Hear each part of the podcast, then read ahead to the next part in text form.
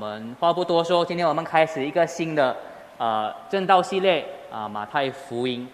啊，我们一起来先做一个祷告。亲爱的天父，我们感谢你，让我们可以聚集在一起啊，实体的弟兄姐妹，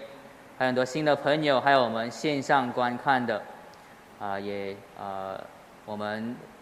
请你帮助我们，现在可以集中精神，让我们可以借着。这个为我们啊写下来宝贵的关于耶稣基督的福音，让我们可以更加认识啊这位救主。我们祷告是奉他的名而求，阿门。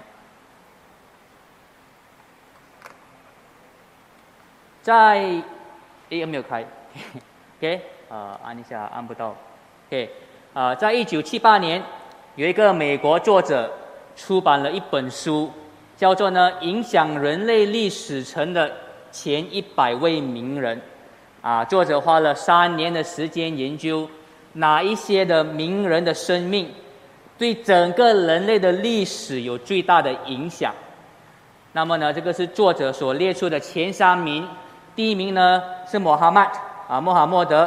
第二名呢是物理学学家牛顿；第三名呢是啊，耶稣基督。当然，因为这样的排名呢，啊，这本书受到了很多啊中东国家和穆斯林领袖的欢迎。当然，我们也知道，同时受到了很多西方国家的批评。啊，或许有很多人会啊会想要把耶稣基督排列到第一位。啊，但是我认为呢，这些都是啊人不同的意见啊，用不同的标准啊去排出的一些啊一些表，一些第几名第几名的。其实呢，耶稣基督在哪一本书排行第几位不重要，更重要的是呢，我们啊到底知不知道耶稣为这个世界啊带来了什么？耶稣基督到底要为你我成就什么？所以这个星期呢，啊我们会开始马太福音的这个正道系列。啊，马太呢记载了耶稣基督的生平，啊，透过这本书呢，啊。作者马太要我们认识耶稣基督这位人物，啊，要我们明白他所说的话和他所做的一切的意义。很多时候我们说马太福音啊、路加福音啊，啊，其实我觉得啊，这本福音书的标题应该是啊，马太所着作的关于耶稣基督啊的福音，啊，但是呢，我们通常都简称为啊马太福音。马太福音呢有二十八章啊，那么长。我们今年的正道系列呢，可能我们呃我们会停，我们会到到第十章啊，我们就会停了啊。或许呢，我们在明年或后年啊，我们再继续。那么呢，一开始呢，我们会专注在第一章啊，就今天我们的正道的这个经文啊。这里呢，刚才啊，克西娜读的很好，很多人的名字，我看他们在练练了很久，OK 啊，都记载了啊，耶稣的家谱啊和。后面呢，它诞生的一些啊叙述。首先啊，我们要知道呢，啊马太所记载的呢，都是关于耶稣的真实历史，对不对？这个是他主要的目的，啊，他要记载这个救主的历史真实事事件所发生的。啊，其实呢，读马太福音就好像啊读一个名人的传记一样，啊，说他之前做了什么事情，啊。同时呢，啊，马太福音跟传记一样的就是呢，啊，他不是把所有的事情都记载下来，啊，他特意摘选一些比较重要的事件，而且呢，他筛选的事件呢是要特别凸显啊这位人物的特征，对不对？啊，打个比方说，如果我们读李宗伟的一个一个啊一个自记自传或传记，啊，他会说他幼年的时候他是如何成长的。但是他不会把所有的详情都会写出来嘛？啊，他描述他年幼的时候，他专注的是呢，他是什么时候开始喜欢打羽毛球的？啊，他成长的时候呢，是哪一位教练啊培养他，让他的球技进步，对不对？这的时候我们读传记的时候，他都有特别的专注点，要去强调这个人物的某一个特质。所以，同样的，马太福音当然他写的是真实的历史，关于耶稣的事情。但是他不只是要写真实的历史，他要摘选一些资料、一些特别的事件，来传达一些重要的信息。啊，当然马太不会告诉你耶稣什么时候喜欢打羽毛球什么的，对不对？所以他要专注的东西是比较不一样的。所以在我们读这些家谱、这些他诞生的事迹的时候呢，啊，这个是我们有一个观点。所以呢，一开始呢，马太在第一节到第十七节，啊，他给了我们耶稣的家谱。啊，他第一节他的标题是什么呢？是亚伯拉罕的后裔，大卫的子孙。给他的标题：亚伯拉罕的后裔，大卫的子孙。这个是耶稣基督的家谱。所以我们要去想，为什么马太要强调亚伯拉罕和大卫这两个人物为那个比较凸显的那个他的祖先呢？当然，我们知道在旧约里面呢，这两个人物啊都很出名，都很重要。可是重点是他们重要的地方在哪里呢？特别是关于耶稣基督的身份，这两个人很重要，是因为呢，神分别对他们两个人赐下了很重大的应许，啊，特别对亚伯拉罕跟大卫赐下很重要的一个承诺。神在一开始在创世纪的时候呢，就对亚伯拉罕这么说：“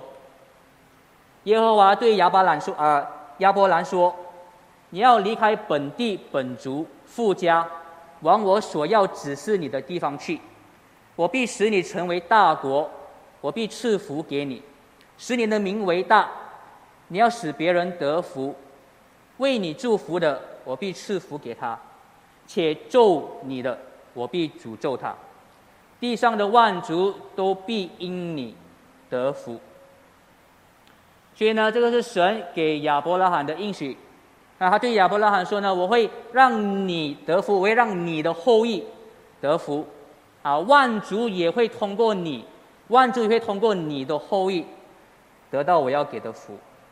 所以呢，当马太他强调呢，耶稣是亚伯拉罕的后裔的时候呢，他要告诉我们，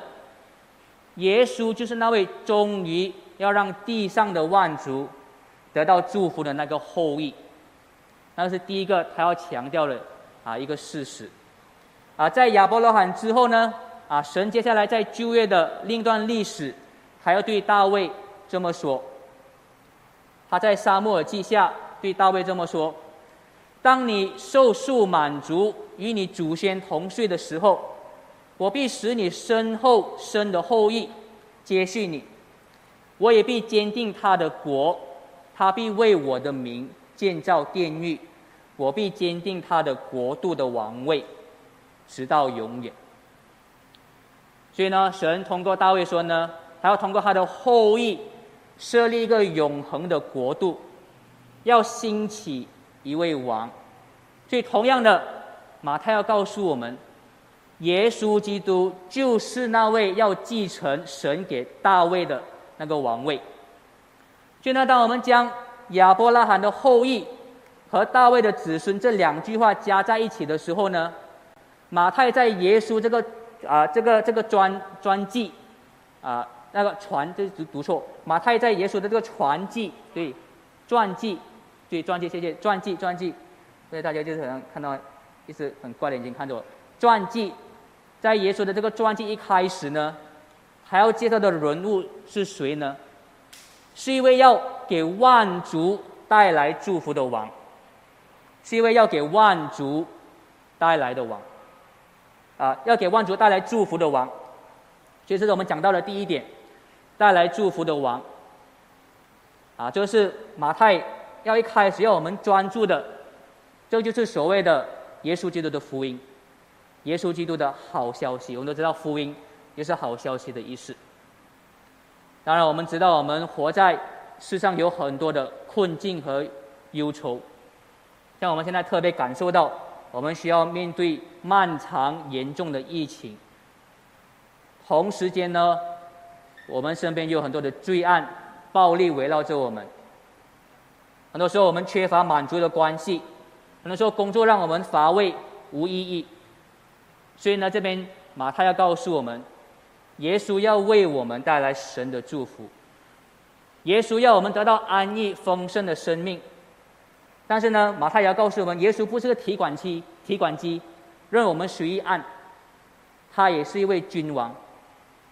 非常快的告诉我们，耶稣要带来的祝福呢，是要通过我们服从这位君王，还要带来的祝福呢，是要通过我们接受他的真理，跟从他所给的好的诫命。所以呢，在马太福音接下来的记载呢，啊，耶稣所做的事情跟所说的话，就是以这两个层面为出发点。他要众人得到祝福，不过他也说，得到祝福的人，只有那些是承认耶稣的身份、承认他的权柄的那一些人。哎，目前我们当然只看了一节的经文，哎，但是不用担心，我们接下来的经文呢，啊，会有稍微不同啊的节奏。啊，看了这个家谱的标题，那我们看第二章到，我们才看第一章第二节到第十六节呢，啊，他就列出了一个个列出了耶稣的家谱，啊，从亚伯拉罕到大卫，然后一直到约瑟和玛利亚，然后到耶稣，啊，然后呢，马太福音在第十七节告诉我们，这个家谱它是有它有很特异的一个结构的，啊，它的结构是呢，啊，分成三组的十四代，OK。从亚伯拉罕到大卫王十四代，从大卫王到迁至到巴比伦十四代，从迁至到巴比伦的时候到耶稣基督又是十四代。这样的结构呢，当然我们看到再一次的强调亚伯拉罕啊和大卫的含义，正如我刚才之前说的，啊，但是这边又加了一个另一个时段，就是迁至巴比伦的这个时候，啊，如果我们了解旧约的历史的话呢？啊，那是以色列被神审判，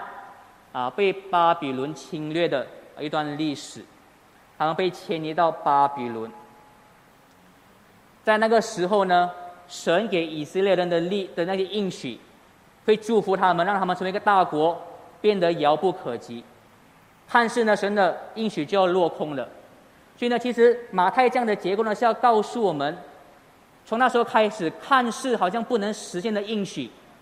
现在耶稣基督身上呢，真正要被履行了，啊，看似在巴比伦的时候是是落空的应许，耶稣基督要实现。那么接下来我们观察到啊，到第二节到第十六节，在那个结构当中，那么有很多的名字，啊，如果你对旧约熟悉的话呢，你会认得出很多的这些啊这些啊这些名字。那么我们看刚才已节读的时候呢，啊。二到十六节都有同样的结构，不是吗？啊，这个人生这个人，这个人生这个人，这个父亲生这个儿子，这个父亲生这个儿子，这个父亲我不会讲三十九次了，因为其实是一次共有三十九次，啊，那么多。但是在这些同样的结构当中呢，有一些有一些句子是特别打破这个结构的，有一些一些资料是很凸显的，是额外的，大家有没有注意到呢？啊，有什么资料是是是打破这个结构是不同的啊一个资料呢？你们来要要说一说。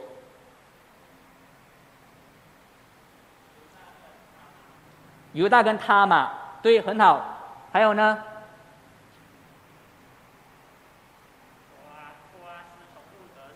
对，我们也叫我们这边叫叫他们一个路德嘛，对不对？可以，所以啊，每个都是男孩子的名字嘛，都是爸爸的名字。忽然间，某丁丁呢，有中间有四个女子的名字，有四个的三个，大家说一说，有多少个人的名字？四个的三个，三个了。不过提到四个女子，给第四个是乌利亚的妻子，OK，啊，所以当中有特别提到四个女子，而且我们知道马太是特意要这样子凸显的，很明显的。可是重点是，为什么他要凸显这些女子呢？啊，如果你还没有看到第三节，你看啊，犹大从他玛是生法拉斯和谢拉，OK，啊，接着他玛呢是犹大的媳妇。第五节啊，沙门从啊拉合氏生波阿斯，OK，啊拉合呢是当时候以色列攻打耶利哥的时候啊那个帮忙探子逃走的那位妓女，OK，那第五节波阿斯从路德氏，OK。路德呢是外邦女子摩亚人，因为波阿斯的恩惠，啊，成为了他的妻子。最后一个是在第六节，大卫从乌利亚的妻子，跟那个妻子就啊波斯巴生了所罗门。OK，所以我们看他特别凸显这四个女子，还要凸显的是什么呢？首先马太要告诉我们，神拯救和带来祝福的计划呢，往往是通过人意想不到的方法。因为我们先从路德开始讲。因为路德不是这个路德了，是当时路德记那个路德。路德是一个外邦女子啊，这个路德也是外邦女子了。OK，呃，不要不要再说了，不要大家乱啊。路德在路德记的那个路德呢，她是外邦女子，她的第一个老公呢，其实是离开了以色列，跑到摩亚，OK，去娶了啊这个摩亚女子路德。但是呢，后来路德所家境的家族呢，所有的男子都死了，OK，只剩下她一个以色列的啊一个家婆。跟两个外邦女子的媳妇，啊，家婆呢，啊，纳尔米要回到以色列，叫他们两个媳妇留在摩亚，不要跟他回去。但是呢，路德偏偏选择跟随家婆回到以色列，服从他，跟随纳尔米的我神耶和华，回到以色列呢，和纳尔米一起过过着呢困苦的生活。后来因为所谓的被波阿斯看上了。啊波阿斯后代路德就娶了她，结果呢，波阿斯和路德所生的孩子就是大卫王的祖先，就是耶稣基督的祖先，啊，这些详情呢，啊，都在旧约的路德记里面啊看到，啊，所以值得我们看到呢，马太特要凸显，很多时候神救赎的计划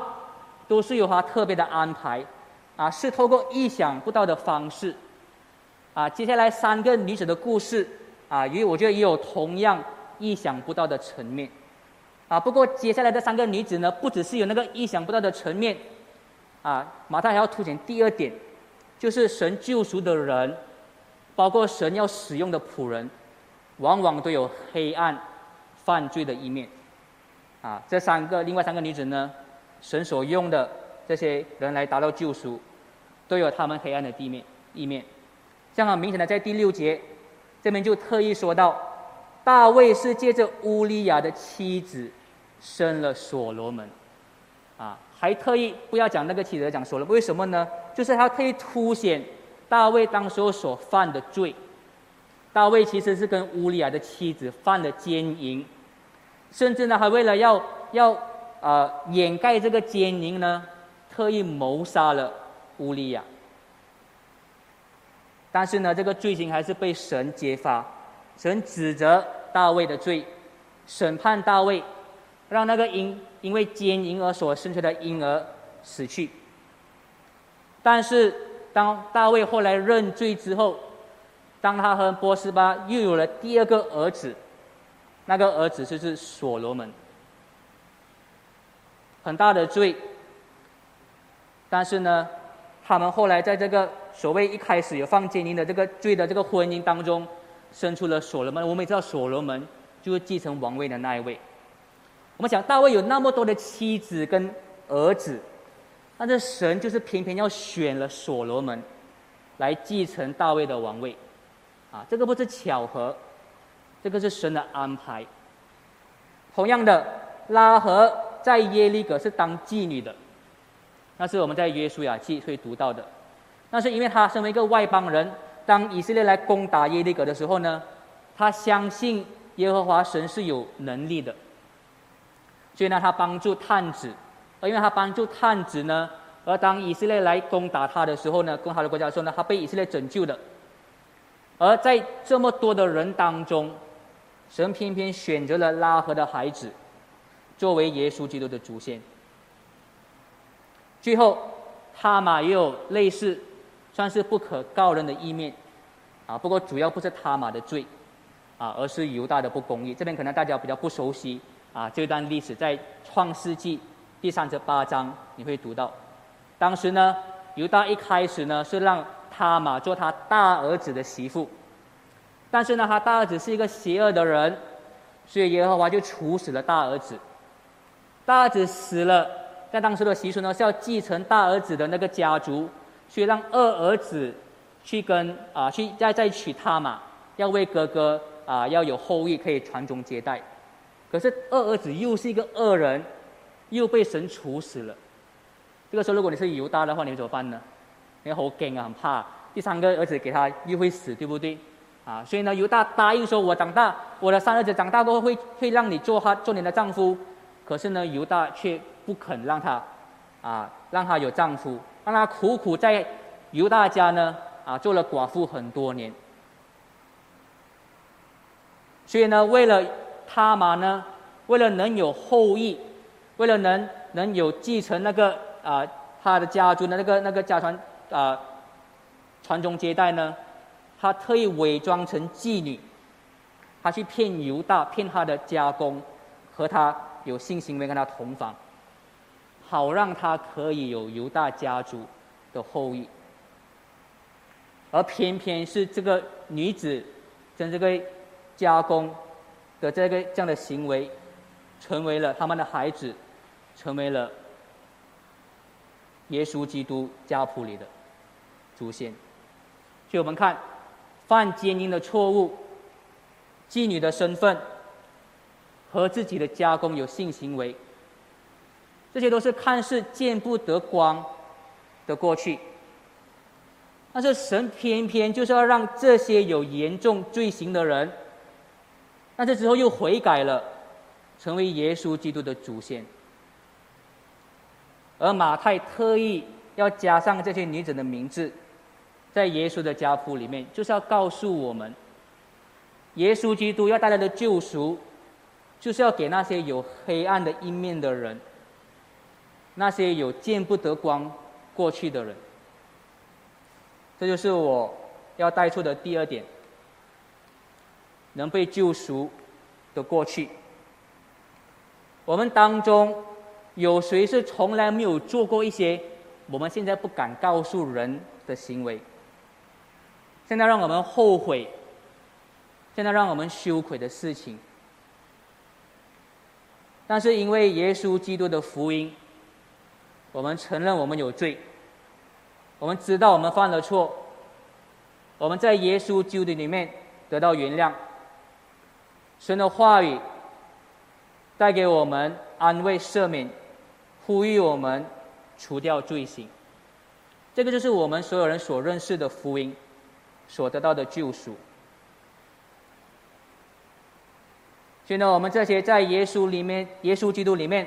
啊得到救赎的基督徒，我们要记得，我们是从羞愧、不光彩的行为和过去当中被拯救出来的。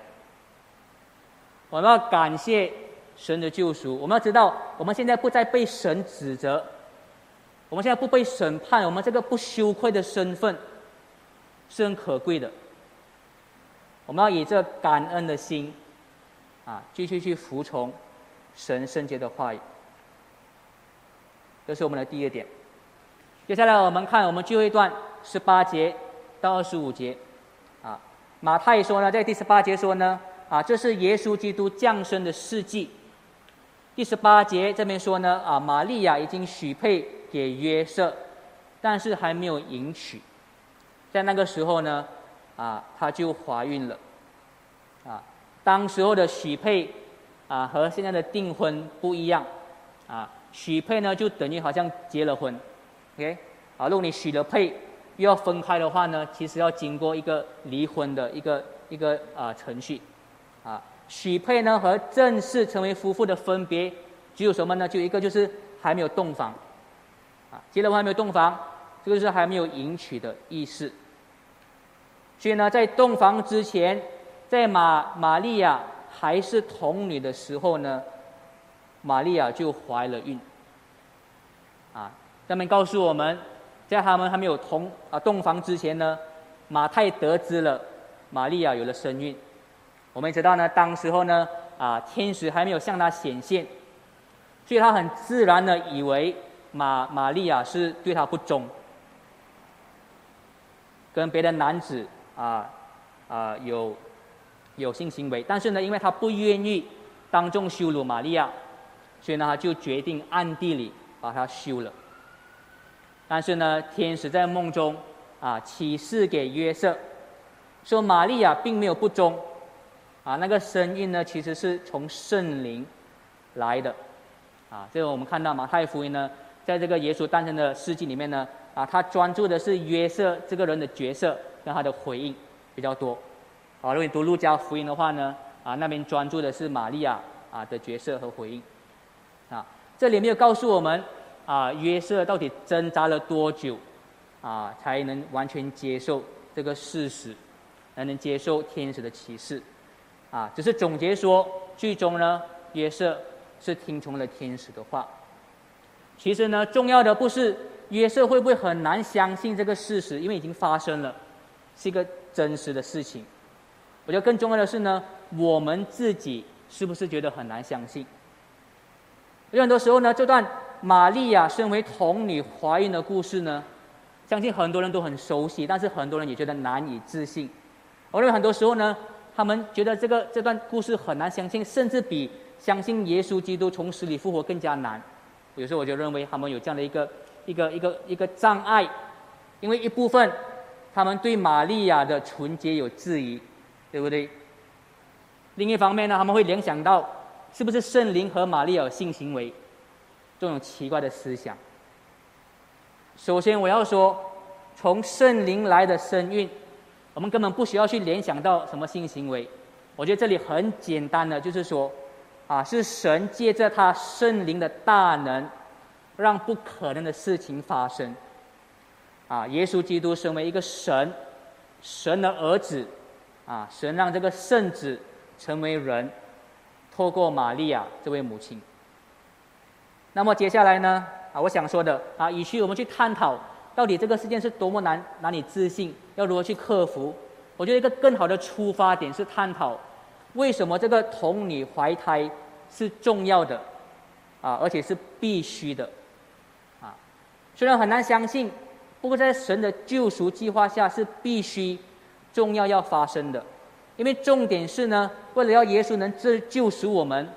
他同时要是真正的神，他同时也要是一个真正的人。他一定要是一个真正的神，才有这个能力拯救。他也要同时是人，所以呢，他必须有童女怀胎这个过程。如果耶稣只是一个平凡的人，他却和我们一样有罪有原罪。他不能救赎我们脱离啊我们的罪行，我们的审判。但是呢，如果耶稣他只是一个以神的身份降世，就是以神的一个一个所谓的一个一个形态，而不是成为真正的人的话呢，他也不能代替我们这些罪人，要承担在律法之下公义的惩罚。他必须成为人，才能让我们逃离那个公义的审判。所以呢，圣子要成为人，要有人的肉体，才能接受罪人所得到的死亡的审判，啊！所以耶稣就是借着他道成肉身的那个身体，啊，代替我们，好让我们得到赦免。这是加拉太书在保罗的神学是一样的，跟马太他这边说，等到时候成熟。上帝就差遣他的儿子为女子所生，且生在律法之下，为要把律法之下的人赎出来，使我们获得儿子的名分。哎，所以他一定要借着女子所生，我要把在律法之下的人救赎出来。所以呢，啊，同样的，这边第一章，我们如果回到马太福音第一章第二十一节的话呢？啊，这里说玛利亚她将要生一个儿子，你要给他起名叫耶稣，因为他要将自己的百姓从罪恶当中救出来。OK，叫他耶稣，因为他把你从罪当中救出来。好，我们看这个这个这个他的名字跟他所做的啊是有关联的。耶稣啊是希腊耶 Jesus 啊，其实也同等于啊 Joshua。耶稣啊，其实是同一个的希伯来或者耶稣亚，啊，其实这个耶稣亚呢是是耶神跟稣啊拯救拼合起来的，啊，所以耶稣啊，Jesus 耶 Jesus 呢其实是啊神拯救 God saves 啊的这个意思。耶稣要来拯救我们世人，但是他要将我们从什么状态当中拯救出来呢？那你说拯救嘛，要要从什么能拯救出来？啊，可能一个一个很。呃，一个很呃很很常用的一个一个例子啊，如果你你淹游泳淹水的话，啊，你的危险是会淹死。所以如果有人要拯救你的话呢，他是要将你从淹水的困境当中拯救出来。啊，如果你家里着火，啊，逃不出来，你要从火灾当中被拯救出来。那耶稣要将我们从什么东西拯救出来呢？二十一节这边说呢，他是要将我们从我们自己的罪恶当中拯救出来。是什么让我们有困境？是什么让我们有危险？是我们自己的罪。像我之前说的，我们在世上有很多的困境和忧愁，但是这些所有的困境、跟困难、跟灾祸难的罪魁祸首是什么呢？是我们人类集体的罪恶。我们为什么在世上得不到满足呢？得不到快乐，也是因为我们的罪。让我们做错的选择，让我们做我们不应该做的事情，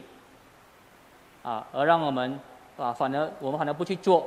啊，我们所应该做的。所以呢，耶稣拯救的方法，把我们从我们的罪拯救出来，就像我之前说的，让我们跟从他的道路，让我们跟从他这位君王，让我们跟从这位呢，愿意道成肉身。承担我们审判的那个救主，啊，我觉得以上的解释呢，啊，也同样是我们要如何去理解，啊，以马内利这一句话，在第二十二节马太说呢，啊，耶稣基督借着童女降生的事件呢，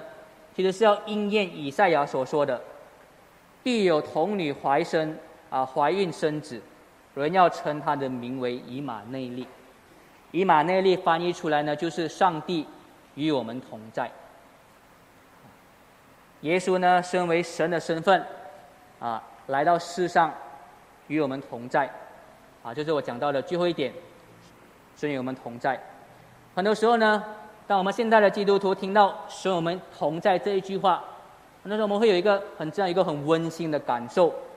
啊，所以我们所想到的就是呢，啊，神会陪伴我们，啊，不管有什么困难，神都会在我们身边，让我们有保障，让我们有祝福。很多时候呢，神与我们同在的专注是是神来到我们身边，满足我们心灵跟物质的需要，不是吗？但是呢，其实呢，在圣经里面，神与我们同在的这个含义，不只是神来到我们这里，也同时包括我们进入到神那里，进入到神的公义和圣洁当中。啊，现在马太福音第一章第二十三节呢，它是引用以赛亚书第七章。第十四节，啊，我们没有时间去看这整个上下文。如果你回到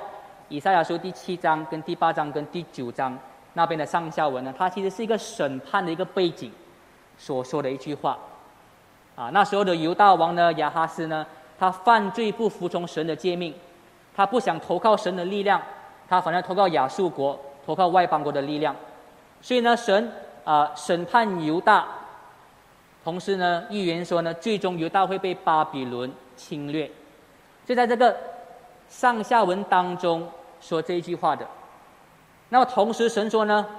我会审判犯罪的以色列人，但是在审判之后呢，我会留下一群敬虔的以色列人，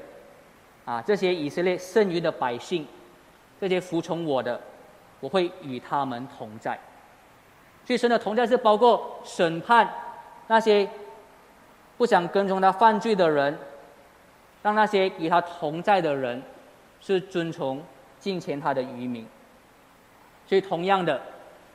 耶稣带来的福音，确实是要与我们的痛苦、与我们的困难同在，确实要保守我们、祝福我们。但是，他的福音也要说明他的公义的审判。他带来的福音也要指责。我们的罪是要在我们在神的公义当中啊得到神啊的荣耀，得到祝福，然后在我们啊在神的圣洁里面得到赦免啊。今天的第一章啊就说到这里啊。我们看到马太呢是通过耶稣的诞生的事迹啊，他开始去介绍啊耶稣基督的身份啊和使命啊。我们下个星期。啊会继续看第二章啊，会更多的从就业啊神所啊做过的事情跟说过的话呢啊去认识啊耶稣。所以我们有点迟了，不过如果你们还有什么啊问题的话呢，待会可以有一些问题啊，你们可以问，我会快快的回答。好，让我在这里为大家啊做一个祷告。